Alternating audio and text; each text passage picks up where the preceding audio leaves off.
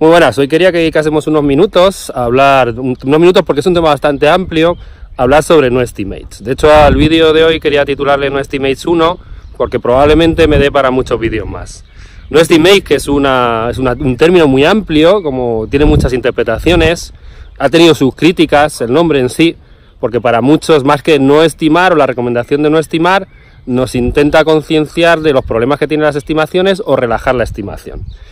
hay que entender, y creo que es uno de los puntos clave del no estimates, que nos hace concienciarnos de que la estimación como tal es un desperdicio, y es como tal es un desperdicio. Hay desperdicios que no podemos evitar, pero no por ello podemos obviar que son desperdicios.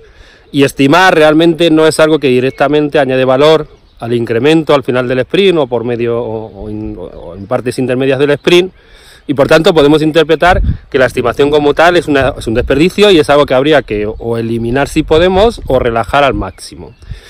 Voy a centrar hoy el vídeo en lo que nos puede ayudar no estimates a la hora de eliminar desperdicios frente a un caso concreto de muchos que podría tratar, tratar y es el caso de aquellos que estimáis haciendo uso de un tema muy, muy, muy popular en el mundo ágil que son los puntos historia. Todos los puntos historia es un clásico, muchos de los que utilizáis Scrum, de los que utilizáis Stream Programming, estimaréis con punto historia, que tampoco me voy a meter mucho en definirlo porque se me iría el vídeo, pero ya sabéis que es una ponderación que se le ponen a las historias de usuario, con la que intentamos medir la velocidad y con la que intentamos hacer estimaciones para siguientes sprints. Y como tal, el punto historia pues tiene su desperdicio. De hecho, si solo miráis velocidad en número de puntos historia, pues puede pasar que olvidéis cosas tan importantes como que lo más importante de un sprint o de una iteración es añadir historias de usuario que dejan de ser ideas, o dejan de ser POSIT, o dejan de ser ideas de negocio y se convierten en algo que está en el incremento del producto. Realmente nuestro objetivo no es estimar, nuestro objetivo realmente es intentar, dentro de lo razonable, con una velocidad sostenida, ritmo sostenible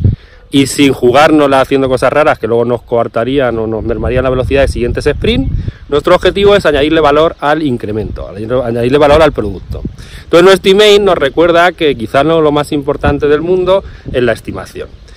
Y nos alerta de cosas como que el punto historia pues tiene su peligro, tiene el peligro del tiempo que conlleva las sesiones de planning poker a la hora de poner los puntos historia,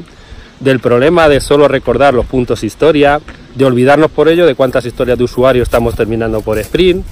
También nos alerta de la importancia de que el coste que nos lleva a tener que llevar otros números que acompañan a los puntos historia, como lo bueno que hemos ido estimando y etcétera, que podría darme para otro vídeo, para otro vídeo, perdón, eh, etcétera de cosas típicas que muchas veces asumimos, que son como naturales, que las metemos en los plannings, que hacen que los plannings sean muy largos y que nos olvidan, ya os digo, del objetivo real que es terminar el número máximo de historias de usuario entre el sprint, dentro de lo razonable, con una velocidad a ritmo sostenible, bla, bla, bla, bla, bla. Entonces, una típica, muy una típica estrategia, muy, una estrategia muy típica de no estimates, sin llegar a no estimar, y por eso decía que muchas veces el término ha tenido su crítica, es intentar reducir el tiempo de las estimaciones. Y algo muy típico dentro del movimiento no estimates es sustituir el uso del punto historia por, el por contar el número de historias de usuario. Claro, algunos diréis, si contamos el número de historias de usuario y todas las historias de usuario no son igual de grandes, igual de complejas o como queráis llamarlo, pues no nos vale medir la velocidad en número de historias de usuario y de hecho por eso nacen los puntos historia. Pero de nuevo no estimates dice, recordemos que lo mejor sería hacer todas las historias de usuario lo más pequeñas dentro de lo razonable y que además esas historias sean todas del mismo tamaño. Y ya había hace mucho tiempo, esto es muy antiguo, en las comunidades de Stream Programming se lanzó esta idea y la idea venía a decir que hagamos las historias de usuario pequeñas y más o menos del mismo tamaño y aunque haya un error, que siempre va a haber un error, aunque utilicemos punto historia, vamos a ahorrar mucho tiempo solo contando puntos, eh, contando solo historias de usuario en vez de contar los números, el número de puntos historia que tiene cada historia de usuario más todo lo que conlleva eso. De hecho, yo he trabajado con muchos equipos que han dado el salto. Yo sé que quizá una ruta típica, sobre todo en, eh, equipos que no venían eh, de hacer cosas ágiles de siempre, que tienen más legacy, es muy típico que una ruta muy, muy normal es empezar con el punto de historia, pero yo mi consejo es que lo veáis como un camino temporal, algo transitorio que hay que eliminar. Yo he trabajado con muchos equipos y sé que muchas veces los equipos tienen miedo, ven algo complejo, el pasar directamente a un no estimates y necesitan un tiempo para que se habitúen, para que conozcan bien cómo hacer las historias de usuario más pequeñas, para que los product owners hagan mejores historias de usuario, Pero ya os digo, tomar el concepto de punto historia como algo temporal, porque el salto, el salto en velocidad